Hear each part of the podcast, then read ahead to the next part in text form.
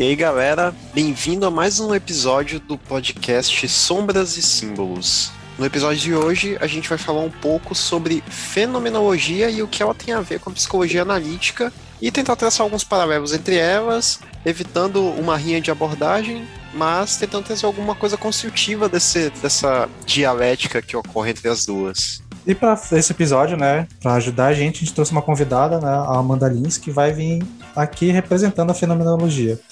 Oi, boa noite.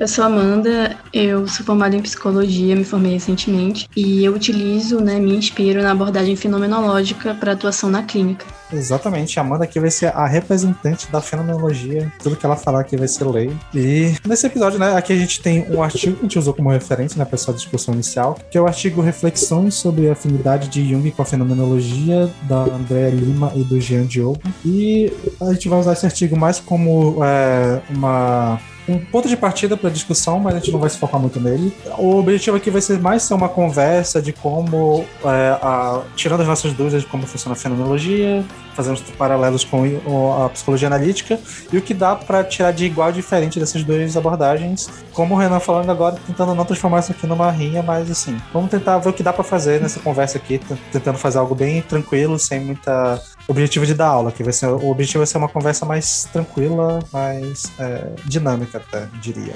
É, Amanda, tu já quer também fazer suas redes sociais, fazer o jabazinho, como é que a gente se encontra? Pode ser é, a minha principal rede social é Instagram, que é o Psifenomenológica, e você pode me encontrar no Facebook também com esse mesmo nome, mas o principal seria o Instagram.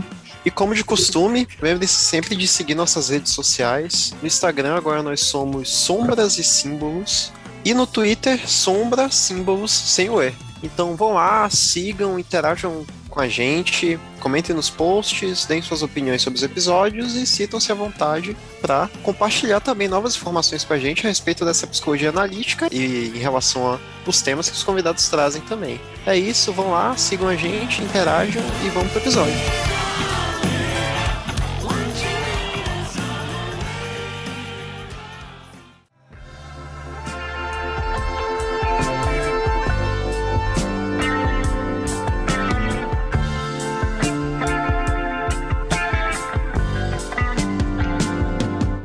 Começar o episódio, é, vamos fazer aqui primeiro a Amanda falando um pouco sobre a fenomenologia, né? Fazendo um resuminho de como é a teoria, para quem não conhece, para quem tiver ouvido que não, não conhecer como é que funciona, pra, e para ser o ponto de partida da nossa discussão de hoje. Então, se quiser, pode ficar à vontade aí. É, a fenomenologia é um pensamento é, que surgiu a partir de uma crítica à filosofia moderna, né? De Descartes, é, que trazia um positivismo, né? Uma suposta objetividade é, na ciência, na, na análise dos objetos. É, tínhamos uma ideia, conforme esse, essa filosofia mais racionalista, de que havia uma separação entre o interno e o externo, o sujeito e o objeto. E assim a psicologia entendia que ela poderia é, chegar a conclusões e a verdades a partir de observações. Porém, ela não considerava que tanto o objeto de estudo seria o ser humano, como estaria sendo observado por um ser humano. E esse ser humano, com sua consciência, essa consciência seria sempre consciência de algo. Quem fundou né, a psicologia, né, seu percursor, foi Edmund Husserl, e ele trouxe o conceito da intencionalidade, né, dessa consciência. É sempre consciência de algo. Ou seja, a consciência ela não é sozinha, ela não, não é separada de uma intencionalidade. E essa intencionalidade é justamente nossos processos subjetivos, é, nossas histórias, nossas experiências. Está muito relacionado também à nossa cultura, ao tempo que a gente está vivendo, né? Porque somos seres é, no tempo, né? E Além disso, ele trouxe também o conceito de redução fenomenológica, o Edmund Russell, que seria justamente tentar é, delimitar esses preconceitos, essas verdades pré-estabelecidas que nós trazemos ao analisar certo fenômeno. E seria interessante para chegar a uma verdade pura, que seria essa verdade subjetiva, essa verdade singular, analisar as coisas tais como elas se mostram, né? para nós e não a gente seguindo uma verdade que já está no mundo, não, não a partir de algo que já está pré-estabelecido. E a partir de Russell, nós temos o Heidegger, né, que trouxe a sua obra, Ser e Tempo. E na fenomenologia, né, em psicologia, é a obra que mais inspira o trabalho. E ele traz é, na sua teoria que nós somos seres com os outros no mundo. Nós estamos sempre em relação é, com os objetos, com as pessoas e estamos num tempo, num lugar específico. E ele fala sobre o Dasein, né? Que pode ser traduzido como é, ser ou aí ou ser aí, que significa que nós somos seres, né? Lançados no mundo. É, nós somos entes, nós convivemos com outros entes, mas o homem ele é um ente que ele consegue ser.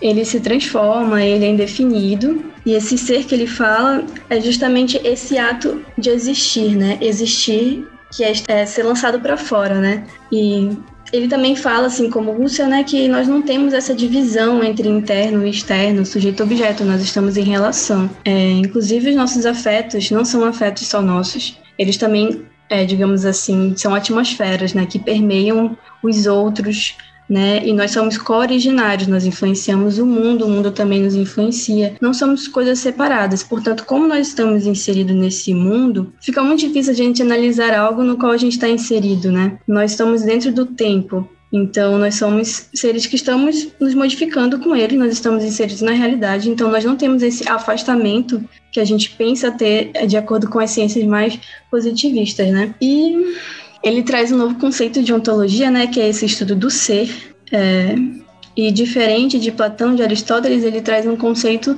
de um homem que é numa temporalidade, né, num devir. Ele traz um conceito de um homem que é indeterminado. A única certeza que a gente tem é da morte e ainda assim a gente não a vivencia, porque quando ela chega nós já não estamos, nós não experienciamos ela. E diante dessa indeterminação, né, dessa, desse ser inacabado que somos sempre, nós não conseguimos nos definir, nós nos vemos diante de um nada, né? Nós nos construímos e nos desconstruímos, nos desfazemos. É, diante disso, acaba se gerando muita angústia, desse não conseguir se definir, desse não encontrar uma verdade, uma resposta para muitas questões. No entanto, essa angústia, ela é também mobilizadora de um modo de ser mais autêntico, porque muitas vezes esse ser com os outros, né, ele pode ser jogado, ele tem uma tendência a cair no impessoal, no dasma, né, e na cotidianidade, no automático, né, ele não para para refletir sobre o que é o ser, né? Inclusive, isso que ele critica na filosofia, que a filosofia teria se esquecido da questão do ser, que é uma questão primordial, deveria ser uma questão basilar, para a partir daí se desenvolverem os outros pensamentos. O que é o homem, né? Nós estudamos sobre várias coisas, mas nós ainda não conseguimos definir o que é o ser, qual é o nosso propósito? E essas questões foram deixadas de lado, principalmente na contemporaneidade, né, que tudo se tornou automático e tudo se tornou produção né, em massa. E nós tivemos as cidades, né? E o homem ficou, de certa forma, alienado, ele teve menos contato com, com as coisas elas mesmas, ele já tem tudo pronto, tudo dado, ele tem vários, vários pensamentos prontos para ele, várias frases para ele compartilhar no Face, né? E ele não para para pensar, para refletir, para criar. E nessa criação também é um modo do homem ser autêntico, né? Dele, dele produzir é, algo que está dentro dele mesmo, algo subjetivo. Ah, o que mais que eu posso falar sobre a fenomenologia? Ah, é uma filosofia da existência, né?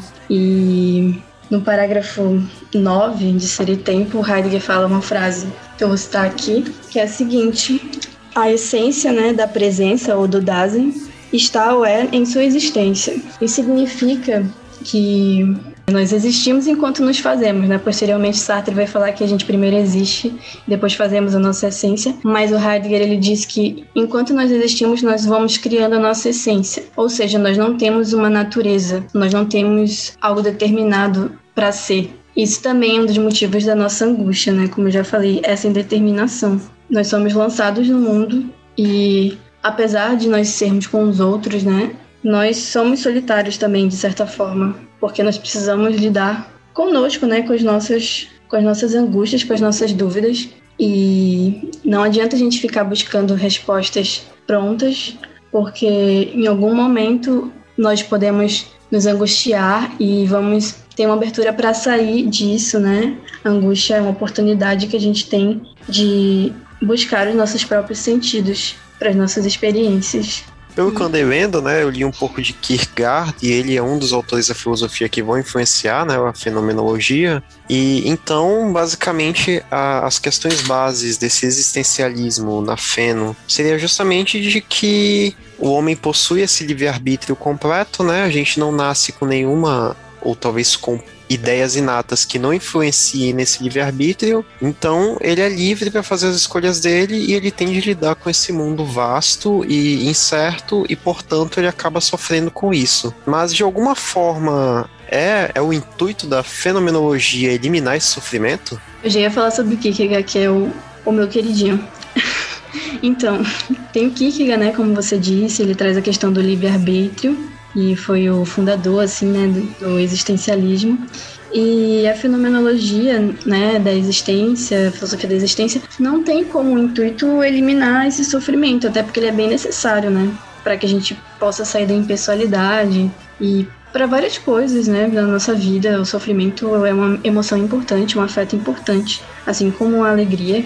E útil, né? Também nós podemos aprender muita coisa com o sofrimento. Então a gente não pretende eliminar esse afeto, não. Não é uma pretensão eliminar, acho que nenhum afeto. Até mesmo essa decadência, esse modo impessoal de ser, no dia a dia, ele é necessário. Você não pode estar 100% o tempo inteiro questionando tudo e reflexivo, né? Acho que nem é saudável. Então a questão é que a gente vai transitar, né, uma hora a gente vai estar tá, vai tá no automático mesmo, mas a gente também deve refletir, né? Questionar algumas coisas e não viver totalmente no impessoal. Eu acho que a, a fenomenologia e toda toda a questão existencial é uma das coisas que eu mais tenho. Eu não sei nem se é dificuldade, mas é tipo uma, uma travazinha de conseguir absorver, porque eu sempre levo isso para um lado muito contemplativo e muito, muito complexo. Então, até esses conceitos que são pouquinho mais simples, eles me pegam do jeito de, tipo, puta merda, a existência, né? A gente existe. Me toca num ponto muito pessoal, mas ao mesmo tempo eu acho uma abordagem muito incrível e o modo como se é utilizada na clínica e etc. É, pelo que eu já tive contato, pelo que eu já estudei, eu acho muito incrível. Eu não tenho nenhuma pergunta, são só, tipo, várias contemplações existenciais, vários rolês bem existencialistas. Você falou que era difícil, você achava que era difícil na prática, né, essas, essas questões. Não sei se entendi. É, eu acho que eu acho que é uma coisa que na teoria parece ser muito difícil. Um, todos os textos que eu já tive contato de fenomenologia, eu tive que, que pensar um pouquinho a mais sobre, mas na prática eu acho que é tudo acontece tudo muito no automático. Todas essas teorias em prática hum. é, é tudo muito no automático, de certa forma. O Jung chegou a fazer essa crítica, né, à fenomenologia, ao Heidegger, no caso, especificamente, ele falou que ah, ele nunca, nunca teve que atender, né? Ele, na prática, ele não, não iria dar conta. É, é, é aquele coisa, né?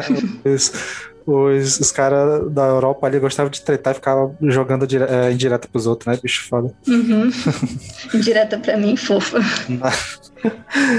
É, eu tenho mais uma pergunta que essa já é uma curiosidade, mas Amanda, como é que a, a Feno ela lida com a questão da psicopatologia?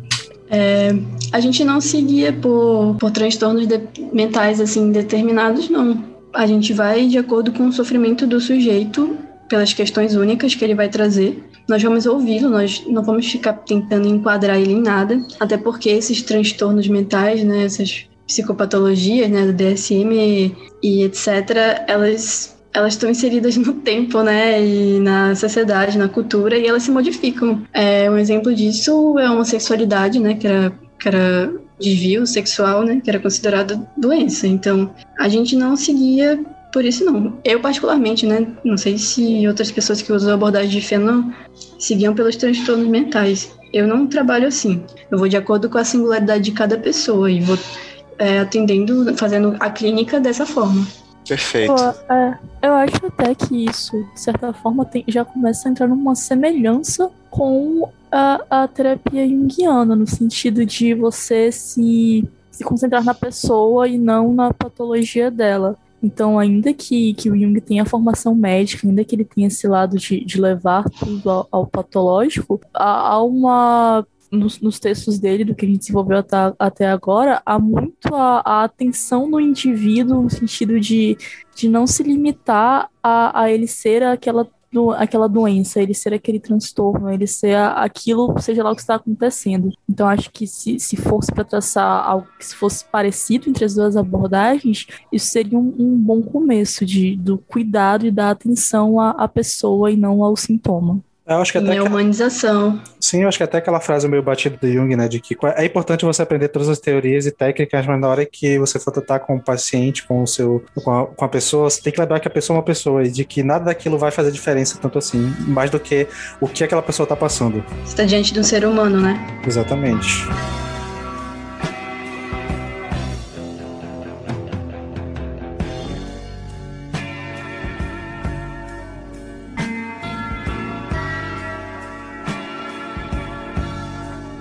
Então, para tornar essa discussão um pouco mais igual, né, a gente vai dar aqui um pequeno resumo da, das principais é, ideias da, da teoria junguiana, para a Amanda também conseguir né, é, ter tanto conhecimento que a gente está tendo como ela. Ela também não manja tanto de Jung, assim como a gente não manja muito de Fênix. Então, bora tentar dar uma igualizada nessa, nesse debate. Uhum. E eu acho que, assim, para início, acho que até falando de algumas coisas que no, no discurso de abertura deu para me é, fazer relações. É, o Jung, ele, é, o trabalho dele dá pra gente meio que dividir assim, entre duas partes, que a primeira parte ali até mais ou menos 1930, onde ele vai ter muito essa influência da psiquiatria, e, e, é quando ele vai escrever os trabalhos de tipos psicológicos, que vai ser bem mais. Ele vai criar muitas estruturas de classificação que ele vai acabar abandonando depois de um tempo, vai se focar em outras questões, que é o, quando ele vai ser meio que escorraçado pela academia, quando ele meio que se torna, entre aspas, o místico, né, e tal. E eu acho que daí que a gente pode é, separar, assim, que a, a principal... É, o que a gente pode tirar do trabalho do Jung, principalmente essa segunda metade, seria os conceitos de arquétipo e inconsciente coletivo, que eu acho que até é, lembra um pouco sobre o que a Mona falou sobre era co... Como é que foi? a naturalidade, se não me engano? É, co-originalidade, que, que o mundo influencia ser, você influencia o mundo, é, né? É, eu acho que dá pra gente notar uma semelhança com o, o, o conceito de inconsciente coletivo, mas talvez a, a, forma de olhar seja um pouco diferente. Mas o, o inconsciente coletivo, né, o Jung ele vai é, separar a psique em, nessas partes, né, que a primeira seria o consciente, que seria a parte que a gente tem consciência e tal, e tem o consciente pessoal, que seria a parte que a sua individualidade, o que você tem noção sobre si mesmo, e o consciente coletivo seria toda a parte da cultura é, e que uhum. você aprende durante a vida. Aí teria o inconsciente pessoal, que seria essa questão de tudo que tá dentro de ti que você não tem acesso, que é questões de desejos, memórias reprimidas, é, vontades, tudo que até ele tem um exemplo muito bom que meio que para ele a psique é como se fosse um campo escuro e que a consciência fosse uma lanterna em que ele só consegue focar em um, uma, um ponto de cada vez, mas que tem muita coisa em volta que a gente não percebe. Uhum. Mas para além disso, que eu acho que foi o que meio que foi a originalidade dele trazendo foi o conceito de inconsciente coletivo, que ele vai dizer que existem certos motivos, né, alguns é, como se fossem instintos psicológicos e que são compartilhados pela humanidade e que eles são ao mesmo tempo são que constrói a, a humanidade ao mesmo tempo é construído por ela. Então existe esse movimento de troca em que a partir do momento que a sociedade vai evoluindo, vai, o tempo vai passando, esse inconsciente coletivo vai evoluindo conforme a, a sociedade, sendo que é, esse inconsciente coletivo seria meio que uma estrutura base psicológica em que todo mundo vai meio que compartilhar, que é o que ele vai é, dar exemplo quando ele vai fazer o estudo sobre mitologias, histórias e tal, de como tem muitas culturas diferentes que chegaram a ideias parecidas, sendo para ter contato e que, segundo ele, seria porque existem algumas ideias psicológicas, alguns motivos que todo mundo compartilha assim como humanidade e que esse inconsciente coletivo ele vai mudando conforme a gente vai adicionando coisas a eles. Então a gente é criado por ele, mas ao mesmo tempo a gente modifica ele. Mais ou menos assim, de uma forma mais simplista. E também tem a questão da individuação, né? Que seria a, um dos. De já, quando a gente vai falar da parte mais terápica, talvez, que ele vai. O Jung vai determinar que meio que o objetivo do ser humano como existência é ele se tornar a sua melhor versão. Só que para isso existem várias formas de alcançar essa sua melhor versão e ele conseguiu delimitar uma através da psicologia, que seria o processo de individuação, que seria um processo em que uma pessoa teria que é, afrontar alguns dos seus aspectos, é, tanto consciente quanto inconsciente, e a partir desses confrontos, que seria toda aquela parte de questão de sombra, é, a ânima, ânimos, as máscaras, uhum. todas essas questões que são que você precisa enfrentar e assimilar elas para poder se tornar essa, essa, esse ser que seria o máximo que você pode se tornar. A apesar dele, dele e muitos pós-junguianos afirmarem que esse processo nunca termina, não tem um objetivo, enfim, mas é meio que o que a gente busca como ser nosso objetivo é, primário, assim, mais ou menos assim.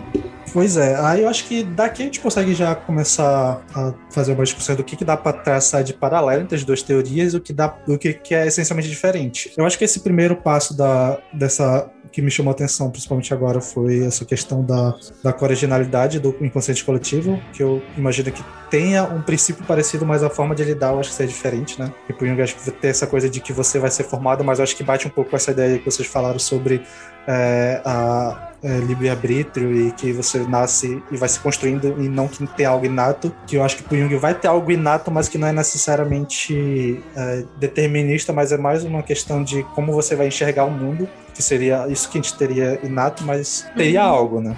Essa, essa questão de, de, como você falou, que, os, que o ser humano ele pode desenvolver os seus outros aspectos e, e se tornar meio que completo, isso aí acho que é, difere muito da fenomenologia, né? Como eu falei, a pessoa ela é inacabada, né? Ela, conforme existe, ela vai, vai se construindo sempre no eterno devir e, e essa questão também da, de ter uma essência, né? De já, já vir com uma predisposição, acho que também não se enquadraria muito na, no, na ideia da fenomenologia, nem do existencialismo. Eu não sei se é uma ideia meio que genética, sabe? É, parecido mas, com algo assim. É, é, o exemplo que ele dá, ele, ele é como se fosse um instinto psicológico. Tipo, ele vai fazer essa relação para ficar mais fácil para quem estiver entendendo. É, ele, e, ele, e ele também fala que é, tem essa questão, né, desse, dessa disposição e também tem a questão do ambiente, da experiência. Sim, sim. Tem essa união. E essa experiência, ela molda a pessoa? Como, como que é? É, é, é pelo menos na parte dele, ele vai tratar muito isso na questão, principalmente na obra da. De, quando ele fala sobre religião, que vai ter esse papel mais de influência. Ele não chegou a focar tanto na questão cultural, ele até estudou bastante questões culturais e que ele era ele é aspirante arqueólogo, né? Então ele gostava de visitar culturas e passar uhum. o tempo lá e tal, pra vendo. E tipo, ele, a, ele vai falar, trabalhar muito sobre isso, só que ele não foca tanto, ele vai focar mais na questão religiosa, porque até ele fala que a, a, aquilo que ele estava fazendo era só o início do trabalho e que ele ia deixar os outros aspectos para quem viesse depois dele continuar. Então ele focou mais no trabalho nele na uhum. parte religiosa. Mas tem essa influência sim, acho que é, é até quando ele vai falar sobre essa questão sobre é, que cada pessoa vai ser uma, uma coisa diferente que quando você está de frente com alguém você tem que mais prestar atenção no que ela tem para trazer do que o que os livros dizem sobre o que ela pode ter uhum. dá para pegar essa coisa mas eu acho que para mim pelo menos pessoalmente eu acho que sinto um pouco uma falta dessa, dessa questão mais cultural que eu acho que o que eu pessoalmente eu consigo enxergar mais em, em abordagem como sociocultural histórica e tal que consegue porque de onde eu consigo é, tirar essa lacuna mas no, no, trabalho de Jung si eu acho que ele meio que só focou tanto na religião que ele esqueceu ele não que esqueceu mas acho que ele não teve teoricamente tanto interesse nessa parte da história do homem em si.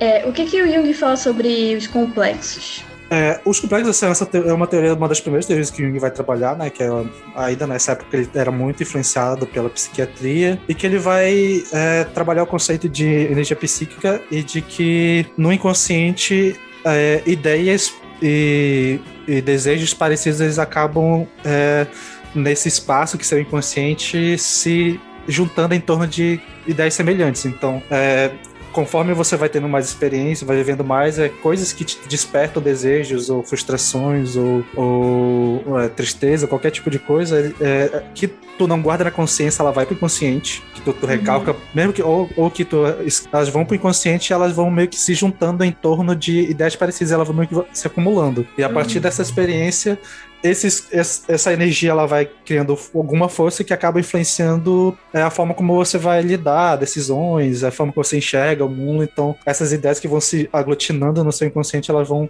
quando vão criando força, elas acabam influenciando o consciente, né? Porque ele meio que tem essa ideia de que o inconsciente e o inconsciente são. É, é eles estão sempre em movimento e sempre trocando informações entre um e outro. Então, tipo, o inconsciente e o inconsciente estão sempre. Não existe uma, uma fronteira exata, o que é inconsciente e o que é inconsciente. A borda ela é muito dinâmica entre os dois. E a questão da intuição, que ele fala de percepções desse inconsciente. O que seria essa intuição para ele? Assim? É, eu ia até comentar em, relação a tipo, psicológicos agora, mas aí você perguntou, eu já vou fazer um complemento sobre sua pergunta também. Mas é que eu não lembro, eu não lembro da, da, na obra que a gente viu, né, se essa parada dos complexos que o Jung cita, né, ele usa que nem os tipos psicológicos, porque os tipos psicológicos ele usa, ele deixa claro que é mais uma interpretação dele e aquilo ali vai ajudar ele na prática clínica dele, né, mas ele não tenta fazer uma teoria e, tipo, exatamente classificar todas as pessoas ali dentro e, tipo, e ainda que houvesse essa classificação, ele deixa bem claro que as pessoas não são só, tipo, intuitivas, ou não só, só são só, tipo, extrovertidas ou introvertidas. Uhum.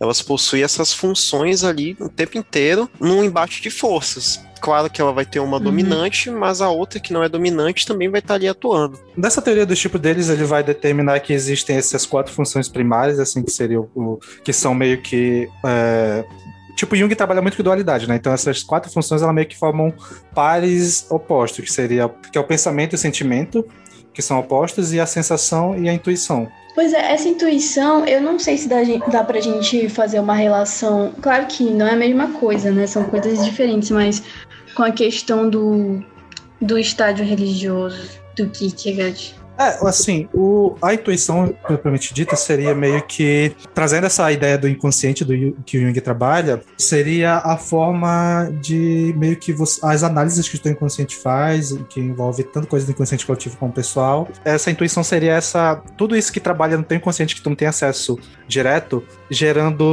é, é, impressões sobre coisas que vão acontecer e principalmente trabalhando com questão de possibilidade. Então a intuição que ele vai trabalhar muito é que, por exemplo, um indivíduo seria a intuição seria essa, tipo, você ter essa relação com o objeto e conseguir meio que prever, entre aspas, o que aquele objeto tem de potencialidade, fazendo meio que uma análise é, psicológica, inconsciente de tudo que tu tem de informação sobre, coisas que tu não sabe sobre o que passa tal. Tipo, é uma, é.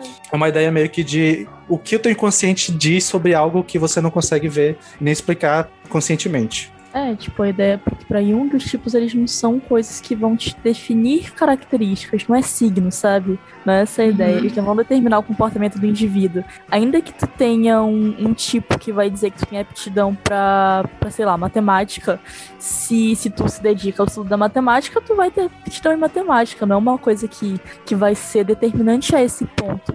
A ideia dos tipos é ser um método da observação de fenômenos que te permite estabelecer ideias e que te ajudam a lidar com, com a constituição psíquica daquela pessoa, com como ela se comporta perante esse objeto, como ela lida com o aspecto interno e o externo. Seriam como modos de ser possibilidades, né? De se expressar. É, de certa forma, sim. sim. sim. Aí ele vai afunilando isso uh, nas ideias da introversão, da extroversão, da, do pensamento, sensação, intuição. Sim, sim. Isso é principalmente também a uhum. forma de como a gente lida com o objeto, com o que tem à nossa volta. Tipo, ele separa esses dois tipos principais, que seria introvertido e extrovertido, que seria se você lida com o objeto de dentro para fora ou de fora para dentro, assim, entre aspas, né? E os quatro tipos seria a forma de como você. a forma como você interage. Então, se você tem mais propenso ao tipo de pensamento, você vai, vai. A primeira coisa que você vai fazer é racionalizar sobre algo. Se você for mais propenso a ao, ao sentimento, você vai pensar sobre o que aquilo te passa, qual é o sentimento que você tem em relação ao objeto. A relação com sensação, se você for mais propenso a sensação, é uma pessoa que vai ter mais relação com o que aquilo te passa de sensação, de, de visual, uhum. física, as sensações que aquilo te dá. Enquanto a intuição seria essa coisa de que o que você consegue enxergar de possibilidade daquilo, mesmo que você não consiga explicar por que você tá vendo aquelas possibilidades. Mas tudo aquilo, tipo, você enxerga algo e você consegue é, meio que extrapolar o que aquilo pode ser, que aquilo pode se tornar, o que aquilo é que ninguém está vendo. É uma parada um pouco mais inconsciente, a intuição em si.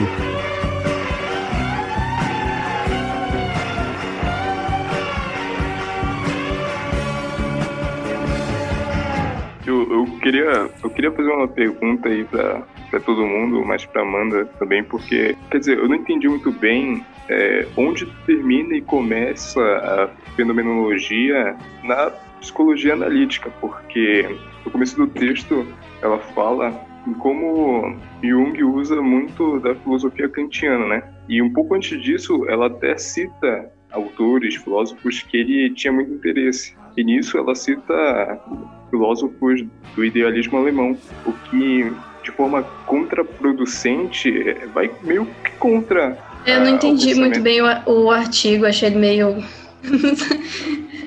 não Pois é, eu não é. sei. Daí a primeira coisa em comum entre todos nós, ele é muito difícil. Tá, é eu, Mas ele se perde. é, eu, eu, eu achei meio. Não sei se é bobo. Porque eu, eu não sei, eu não quero criticar artigo nenhum, porque eu nunca produzi foi nada, assim, eu não sou pesquisadora. Mas eu acho que não tem nada em comum, não, entendeu? Eu acho que a única coisa, na minha percepção, que poderia é, dis- é, discorrer ali, que tem em comum, seria justamente a crítica ao positivismo. E eu não, não lembro de ter visto muito isso. Pois é, porque Kant faz uma distinção muito forte naquilo que é e o que é a representação do que é. Isso me parece ser muito, muito, muito não fenomenológico, saca? Então Uhum. eu fiquei muito em dúvida nessa relação. Eu pensei até que ele poderia se aproximar mais do, desse- do idealismo alemão, né? Do Fichte, Schelling, o próprio Hegel. E, mas não, não entendi. Pois é, eu, eu, acho que assim, um ponto muito forte que eles têm em comum, né? Como eu, eu falei pro- pro Sander, né, quando ele me chamou para fazer esse podcast, que eu não conseguia achar pontos em comuns, mas, mas eu consegui achar o que eles não. O que eles não gostavam em comum, né? O que eles iam contra. Eles tinham coisas em comum que eles não concordavam. E até o Sander falou que eles se uniam pelo. poderiam se unir pelo ódio, né? Mas eu acho que é justamente essa crítica a essa racionalidade cartesiana, né? Que foi essa crise da filosofia. É, essa questão da técnica aristotélica, né? Que o Descartes usou. Na verdade, o, o Descartes, ele, ele começou bem, só que pro Heidegger, né? O Heidegger diz isso, que ele começou bem, ele chegou a certo ponto, só que aí ele, ele desfez tudo que ele tinha pensado, né? É, ele trazia esse dualismo do sujeito-objeto, né? O Descartes ele teve ali entre a época medieval e no início da modernidade, ele, e ele trouxe essa questão, como posso dizer, mais dualista, não sei, é, enfim, a questão de separação de sujeito-objeto, né, que ele trouxe essa ideia para que pudesse, pudessem ser estudados os corpos, é, mas ele também abandonou a questão do ser. E o que ele chegou, ele chegou até certo ponto, né, de que poderia se duvidar de tudo, que foi quando ele teve a crise dele, ele não encontrou nenhuma verdade para ele. Só que quando ele chegou nesse ponto, ele pensou o seguinte, que se ele poderia duvidar de tudo, então a única coisa que ele não poderia duvidar seria o pensamento. E o que acontece? Ah, ele formulou, né? Cogito ergo sum, penso logo existo. Só que aí que foi o erro dele, né, pro Heidegger, porque sempre que a gente pensa, a gente tem uma intencionalidade. Nosso pensamento é sempre relacionado a algo. Ou seja, ele não é o primordial. O primordial seria justamente a existência, porque o pensamento está sempre em relação com alguma coisa. Então ele, ele não é assim uma origem ou algo isolado. Nós primeiros existimos. Além disso, muitas coisas na nossa vida prática a gente não pensa para fazer. É, por exemplo, quando a gente dirige o carro e a gente já está habituado, né? A gente não pensa assim no funcionamento do carro, em como funciona a marcha. Você simplesmente faz aquilo no automático, no seu, no seu existir. E você não pensa, porque se você for tipo calcular, você vai bater o carro, você não vai conseguir dirigir bem, né? É como se o carro funcionasse até como um- uma extensão do seu corpo. Ele tem um outro significado para você, uma outra experiência. E não inclui o, o pensamento a princípio. É, o princípio é justamente a existência. Então, o Heidegger fala isso, né? Que o, que o Descartes se perdeu nesse pensamento dele. Ele chegou até um certo ponto bacana, que foi o da dúvida, mas aí ele formulou errado essa ideia depois. O que é que vocês acham? Acham que o Jung concorda com isso? Eu prefiro me colocar do lado de Lacan, quando ele reformula esse axioma cartesiano e fala: penso onde não sou, portanto sou onde não me penso. Aqui trazendo para vocês diretamente das aulas de personalidade. Porra, mas aí tu mudou o tema do podcast pra ela pro vinho, né? A gente já fez Foi mal, 27 foi mal. episódios com o Jung. Foi mal, foi mal. Do nada. Lacan é legal. É, Lacan é gente boa. Porque eu, eu acho falar. que o, o Jung, ele é uma. Principalmente no trabalho dele, né? Eu acho que os pós-jungianos vão começar, começar a enxergar melhor isso, tipo o Human, né? Que até acho que citam no texto ele, na, na questão da psicologia arquetípica, que o Jung ele é uma figura meio controversa porque ele meio que não buscava ser uma pessoa um, ter um trabalho muito homogêneo, né? De que ao mesmo tempo que ele critica muito o positivismo, ele meio que Eu, ah, e aí eu acho que eu, eu, até vou pensar em falar que eu não sei se era coisa do Jung ou se é o que leram do Jung e interpretaram isso, que é a questão de que ele criticava muito a, essa questão positivista, mas ele também era muito na questão da dualidade. Então quase todo o trabalho dele sempre vai trabalhar com opostos e que dá para trazer um pouco do, dessa questão cartesiana, né? Que acho que até o artigo cita que ele, o Jung foi muito criticado por, apesar de querer adotar essa questão fenomenológica, ele não criticava tanto e não abria mão tanto dessas questões cartesianas. E que uhum. talvez ele tinha a intenção de só fazer isso porque ele meio que ele tinha essa, esse complexo de que ninguém entendia o que ele falava, de que ele tinha que simplificar o que ele estava falando para poder compreender o que ele tinha, de que ele fazia essas questões de dualidade para ficar um pouco mais tranquilo de entender o que ele queria dizer. Mas aí eu acho que é mais a presunção dele do que qualquer outra coisa. Mas de qualquer forma, é, eu, eu imagino que é, eu acho que ele não chega a esse ponto tanto de abrir mão total e que ele tem muita coisa que é muito quase determinista, apesar dele tentar não ser, e de que ele de meio que ele tentar utilizar esses termos mais para ter uma, um ponto de partida de começar o tratamento clínico do que algo para, como a Manu falou mais cedo, de criar uma teoria que, que de, delimite coisas. E eu acho que o Jung tem um problema muito é, engraçado de que, principalmente mais do que até o Freud, ele foi um, um teórico da psicologia que foi muito. É, caiu muito nas graças do público fora da psicologia. E muita coisa do que ele, que ele criou, teoricamente, foi meio que é, apropriado para coisas que não era exatamente o que ele quis dizer. Tanto a questão de, de, de introvertido e extrovertido, que para ele vai ser algo diferente do que é comum, tanto que acabou virando toda a questão atualmente que, tá, que a gente brinca, né, que é o, o, o, o signo dos psicólogos vai falar sobre o MBTI, né, que teoricamente é baseado em trabalho do Jung, mas que ele sempre falava que o que ele falava nunca era para ser palavra final nem determinista, mas ele também não se esforçava tanto para tirar essas ideias que eu acho que era o que faz que como ele por ter essa origem da psiquiatria, ele trabalhava melhor criando essa, essas ideias onde ele ia partir partir por elas, né? Tanto que até a questão do, do processo de individuação em si é um, meio que uma etapa que tem que não tem uma receita em si, mas tem uma, umas etapas delimitadas, né? Que teoricamente seria onde você vai seguir. O que também já trair ele mais para esse lado meio cartesiano e tal. Mas, assim, é, eu acho que ele tem uma certa crítica, principalmente na questão da prática psicológica e da clínica, mas quando ele vai falar da teoria e da parte de ideia, ele, ele acaba trazendo um pouco disso para facilitar o trabalho dele, talvez, não sei. É, o Jung, ele é fruto de sua sociedade, né? Como muitos outros. Na verdade, como todo pensador. E uma das coisas que eu noto nele é que ele, como um bom ocidental, ele tem a necessidade de que, ainda que ele não vá extrapolar isso para ser uma regra geral, pelo menos como ele fala, né? Ainda que ele não faça isso, ele tem a necessidade de classificar todas as coisas e manter elas dentro das, das caixas para que pelo menos ele consiga entender. Isso é uma coisa muito do Descartes, né? Foi justamente essa questão do que o Descartes criou do método cartesiano, né? De tu classificar as coisas, diminuir nas menores partes possíveis. E Sim. isso sempre vai estar presente na obra do Jung, tanto na questão dos tipos psicológicos, tanto na questão dos complexos, tanto em, nas, nas ferramentas, digamos assim, que ele vai utilizar para compreender o paciente, né? Ainda, então eu acho que, mais uma vez, de acordo com o que o Sander falou, né?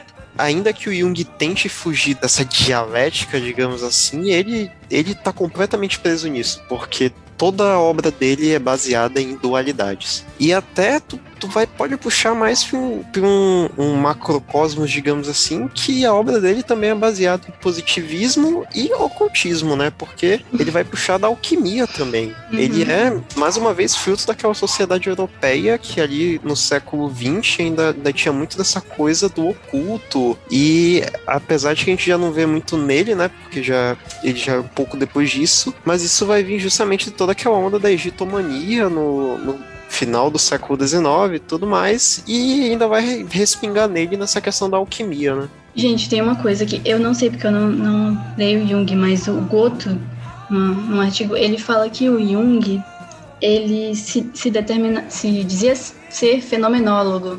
Não sei se vocês sabem algo sobre isso. Eu não sei.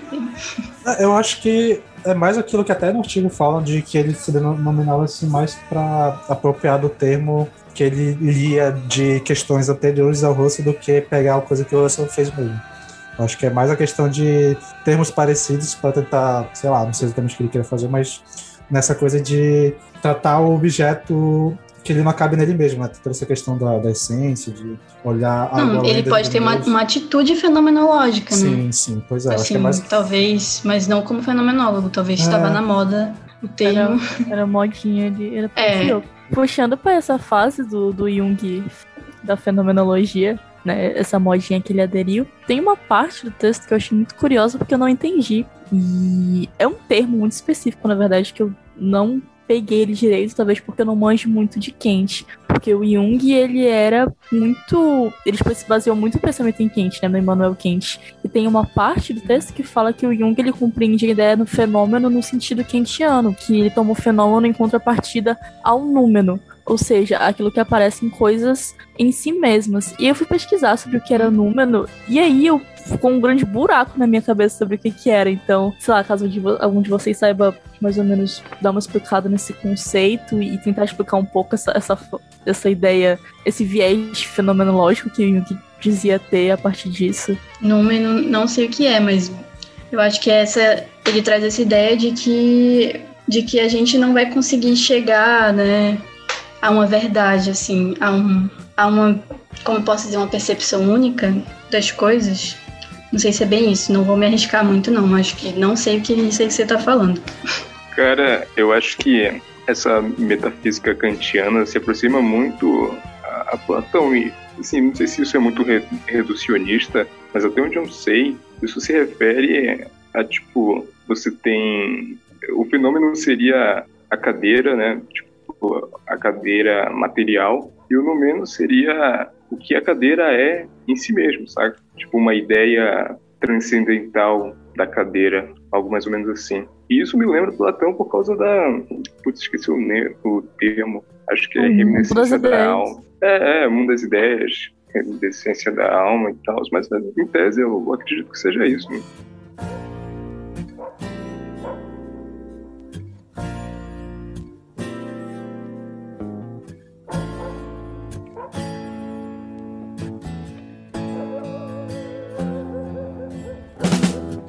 Eu acho que dá pra fazer uma relação dessa, dessa ideia com a questão do Jung quando a gente vai falar sobre símbolo, né? Sobre a questão do símbolo e signo e tal, de que é, o consciente vai trabalhar com, a- trabalhar com a questão do simbólico e que para ele símbolo é sempre algo que vai além do que ele mesmo e que os arquétipos são sempre simbólicos e de que é, a gente tenta sempre dar significado, mas todo significado que a gente dá para o objeto é sempre o que vai partir dentro de ti, vai ser o que vai significar para ti e vai ter meio que uma é, um significado pessoal para ti. Então, aquilo não vai definir o que, o que o objeto é. Então, o arquétipo, é- toda vez que tiver contato com o arquétipo, a gente nunca vai ter contato com o arquétipo em si, vai ser uma imagem que a gente enxerga desse arquétipo, um lado dele, uma faceta, e não o que o objeto é em si. Então, tipo, até por isso que o, o próprio Hillman, né, ele vai, quando ele vai é, criar a, a psicologia arquetípica, ele vai partir do pressuposto de como não dá para trabalhar com o arquétipo em si, eu vou focar meu trabalho então na, na imagem arquétipica, que é o que dá para trabalhar, o que é o que dá para aplicar mais facilmente, que é o que dá pra gente, para não ficar só na discussão é,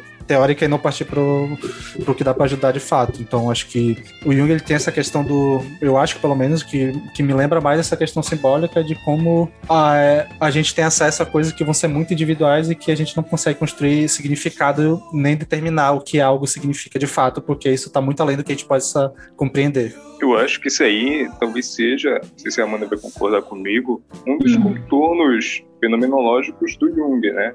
Porque se não pode existir uma ideia, uma essência, como Kant colocaria, né? Porque cada ser individual é, observa a partir da sua subjetividade, então. Mas é um esses, esses, esses arquétipos, é, eles não seriam como se fosse uma predisposição, uma essência?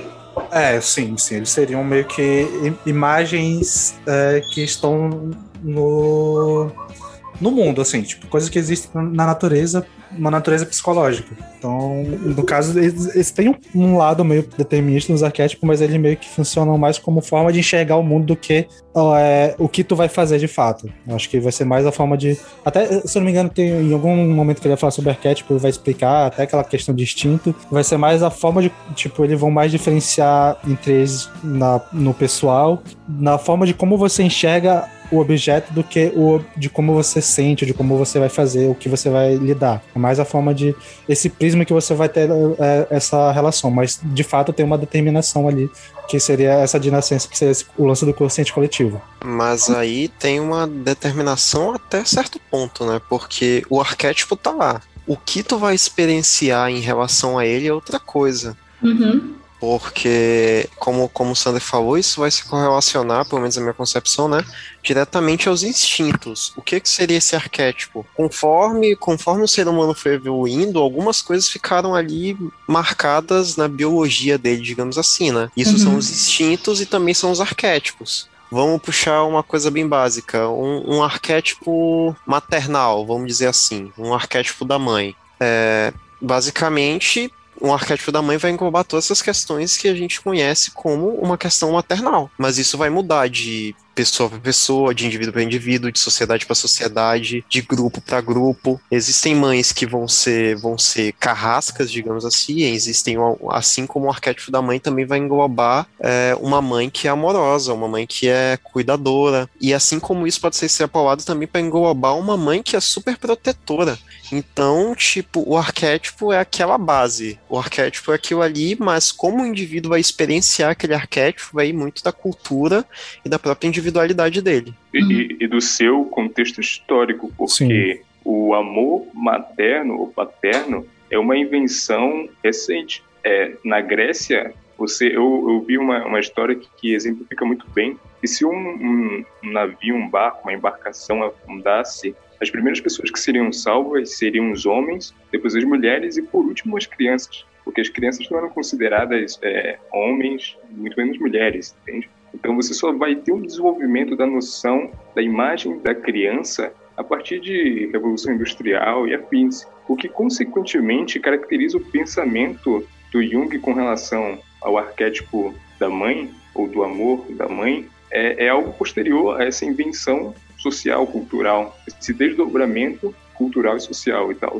Sim, sim, até, Então, até porque Uhum. tem essa relação do- dos arquétipos, eles estarem, eles não são fixos, né? eles vão evoluindo conforme o- a sociedade vai evoluindo. Então, até quando a gente vai falar sobre questão de ânima e ânimos, é, tipo, existe muito tempo na psicologia analítica, até pela que está sendo retrabalhado atualmente questões de- envolvendo gênero e sexualidade, que essas questões que, quando a gente vai falar, por exemplo, que algo é masculino ou feminino, é mais porque a sociedade foi construída dessa forma e ela foi e essas imagens foram carregadas com essas ideias que a sociedade construiu, mas que elas não necessariamente são determinadas dizendo que aquilo é necessariamente de, sei lá, que um arquétipo feminino é algo que vai ser do de uma mulher, ou que o arquétipo da mãe ele só um- uma mulher teria acesso, algo assim, tipo, é mais como a sociedade foi construída dessa forma, acreditar nisso, e essas ideias foram carregadas no arquétipo e ele foi carregando o que vinha depois, mas isso vai se modificando com as relações do tempo. Acho que assim como a questão é, do Freud, né, que ele dizem que ele é machista porque ele, ele fala do falo, mas a gente vive numa sociedade patriarcal, né? Eu acho que seria Sim. meio que Sim, nesse sim. sentido.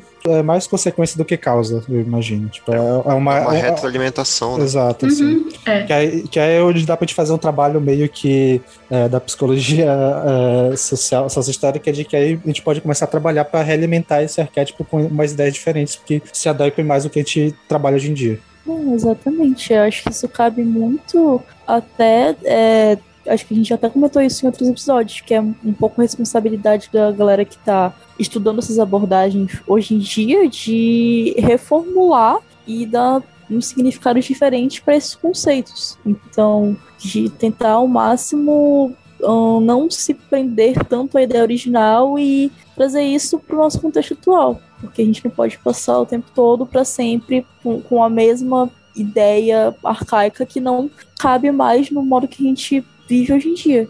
Agora eu acho que eu vou viajar um pouquinho aqui, mas eu acho que em relação a essa questão de arquétipo não existe essa ideia original.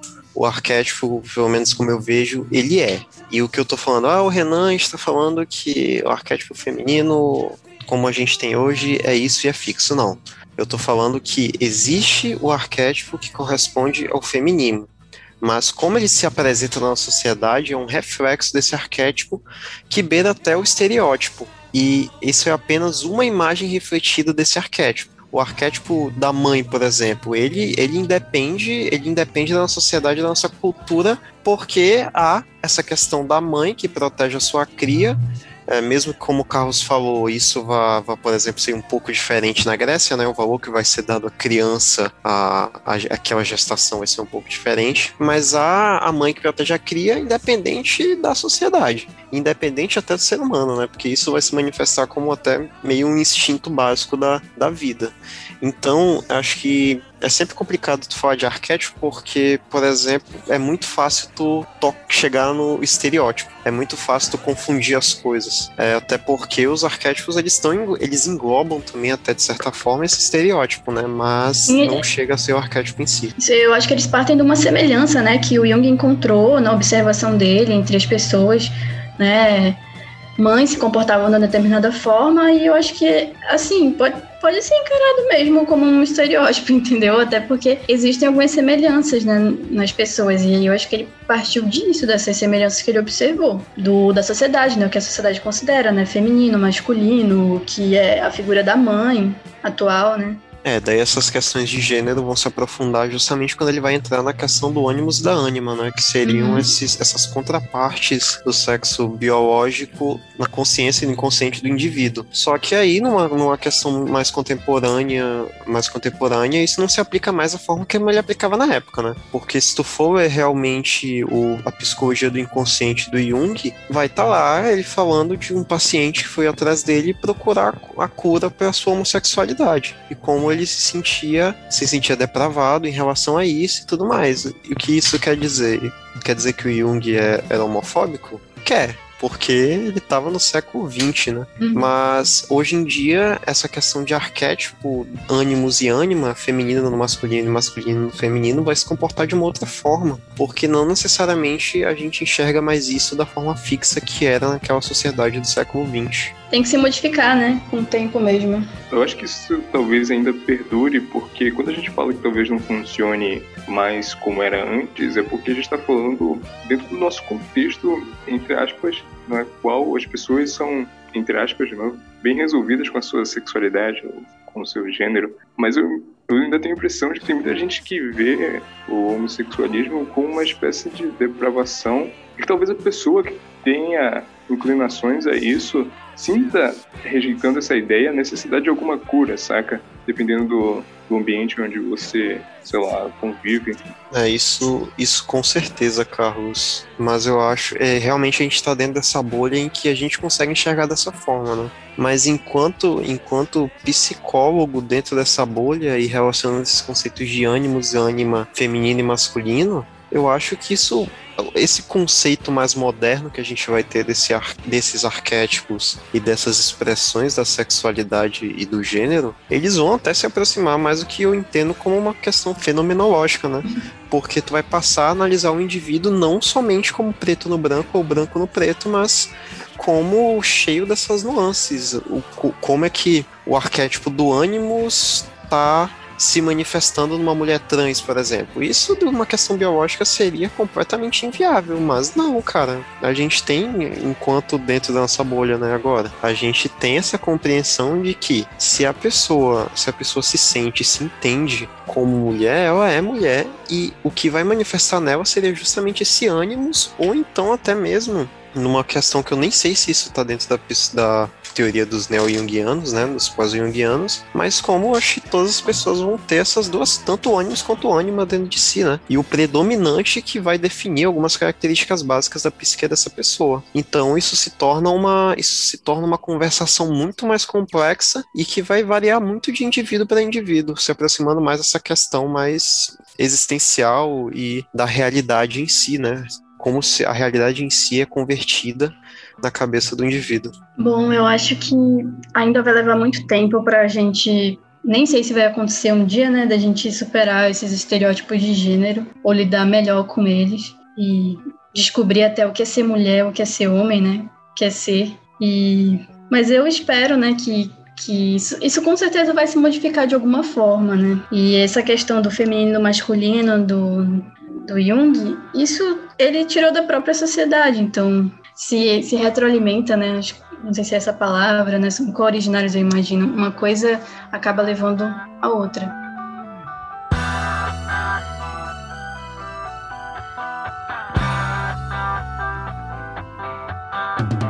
É, que a gente falou que, que os dois, é, o Jung e o Heidegger, o ponto em comum do ódio deles era o positivismo, né? Mas a verdade é que, pelo menos é, o Heidegger, ele não aponta como algo errado, ele faz uma crítica. E a fenomenologia é uma alternativa né, a isso. É um outro modo de ser. Então, queria dizer que Descartes foi muito importante, não há dúvida disso, né? Por favor, como vocês já falaram, o método cartesiano ele é utilizado, né?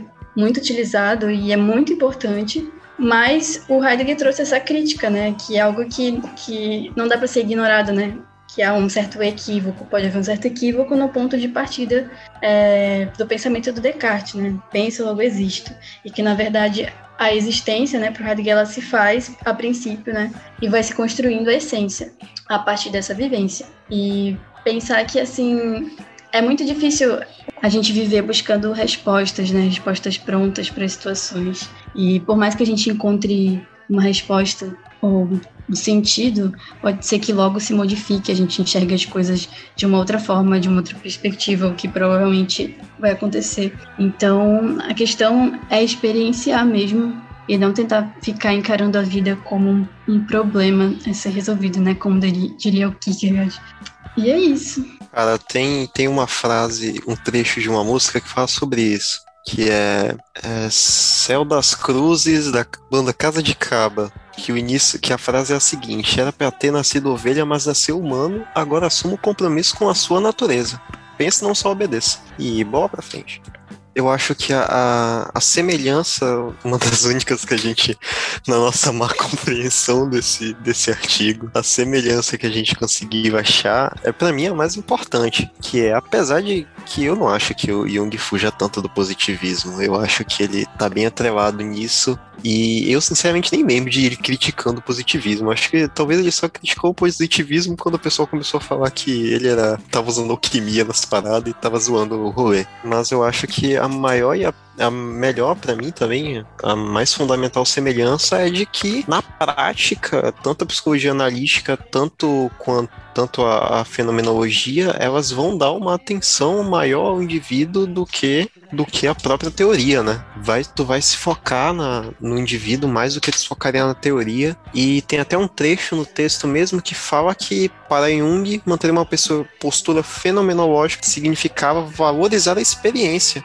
compreendido como a experiência vivida pelo indivíduo. E eu acho que isso é, é mais fundamental do que tu do que tu tentar encaixar o indivíduo em caixinhas para tu poder assim ter uma interpretação da experiência dele. É mais é, é mais para mim é mais fundamental que você tenta compreender a experiência do indivíduo per si, apesar de que ao tentar compreender uma experiência de um outro indivíduo, tu vai estar tá corrompendo, né, essa imagem essa imagem límpida da experiência do indivíduo com a imagem da tua experiência mas eu acho que a gente precisa focar no, no alvo para tentar pelo menos acertar no, no pé dele, né? É, eu acho que muita coisa do que o Jung fala sobre a questão prática da terapia é de que ela não é uma questão de você, como psicólogo, ter autoridade e indicando para o seu paciente ou qualquer termo que você queira usar o caminho certo. É uma coisa que vai ser construída em conjunto e que tanto você quanto ele vai ser modificado nesse caminho e que a expectativa é que você consiga fazer com que a pessoa consiga conviver bem com que, o com que ela está sentindo, com o que ela está vivenciando, né? Então acho que a Amanda pode complementar mais sobre isso, mas acho que esse também é um ponto que dá para ter em comum, que é o, essa postura de não ser a autoridade do, do processo, né? Tipo, é uma coisa que a gente vai construir em conjunto e que não tem objetivo de curar nem de tirar algo do, do, da pessoa. É só fazer ela consiga se compreender melhor e conviver com aquilo, porque principalmente a gente consegue ver nas questões dos processos de individuação pro Jung, né? Tudo, até aquilo que é visto como negativo tem uma importância e não pode ser desprezada, porque aquilo que tu despreza ou tenta ignorar, ela vai acumulando e vai vir com força e vai te afetar de alguma forma em algum momento. Sim, é, assim como Jung fala das sombras, né? Que você tem que conhecer suas sombras, né? E a Feno também, ela não considera um afeto negativo, uma, uma característica ruim, ou não tem essa dualidade de bem e mal. E assim, eu acho que é até interessante a fenomenologia para principalmente assim para quem está começando, né? As pessoas dizem que não, feno é difícil, mas na verdade feno acho que pode ser levado de uma forma muito mais leve, porque você não precisa atender o paciente pensando assim, não, isso aqui é um, é um mecanismo de defesa, não, isso aqui ele recalcou, não, isso aqui é, um, é um, uma reação a um estímulo. Você vai ouvir a pessoa e não ouvir como detentora de um saber, né? Como falou Jung, né? Você está diante de outro ser humano. Então, o primeiro é reconhecer a pessoa na sua singularidade e ouvir mesmo, questionar a pessoa, sabe? Não, não dá para ela verdades prontas, né? Ou, ou, dizer o que foi que aconteceu com ela. Não, quem vai dizer é ela. Ninguém vai saber mais sobre ela do que ela mesma, né? Assim, eu não vou, não vou dizer o que, que ela é. Até a própria pessoa demora para se entender, né? Como que eu vou dizer para ela como ela deve viver, como ela deve agir, o que foi que ela passou. Eu não tenho poder para isso. E eu acho que no fazer clínico é, pode ser muito mais leve, muito mais simples do que, do que fazem parecer, né? Na teoria, na prática, pode ser algo muito, muito interessante.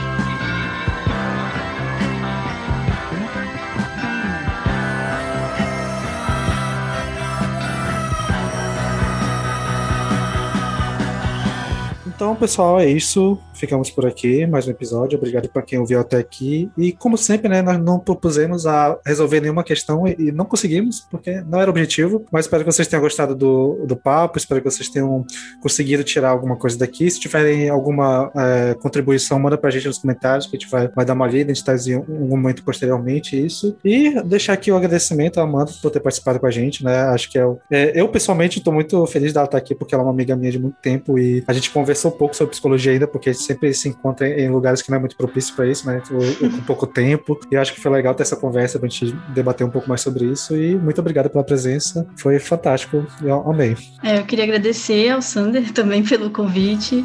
E a gente já se conhece há um tempo, né? Meu, meu amigo. E queria agradecer a Manu, ao Renan e ao Carlos pelos comentários. Acho que foram muito, muito interessantes. E trouxeram até umas coisas que eu que realmente não sabia, né? Falaram sobre o Jung.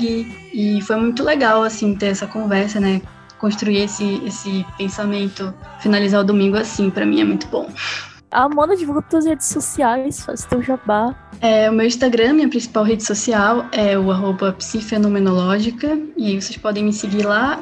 E eu posto uns conteúdos de feno, outras coisas também, conteúdos essencialistas, posto sobre linguagem, sobre arte. É mó bonito o perfil dela, galera. Confiram lá. Obrigada. A gente vai deixar na, na descrição do, do, episódio. Eu espero que o Sander deixe na descrição do episódio. Sander, por favor, deixe na descrição do episódio. Vou deixar assim, é vou deixar assim. Vai, e, quando a gente, e quando a gente publicar no, no Instagram, a gente vai marcar também o perfil dela, pra vocês é. acessarem facilmente. E falando em Instagram, sigam também a gente no Instagram, caso você não siga ainda Sombras e Símbolos tudo junto. É, o antigo Youngcast Psi. Sigam lá, confiram os nossos episódios, segue a gente no Spotify ou no agregador de podcast que você escuta. E quiser mandar alguma coisa pra gente, pode mandar lá pelo Instagram, que a gente responde assim que possível. Muito obrigada por vir até aqui e até o próximo episódio.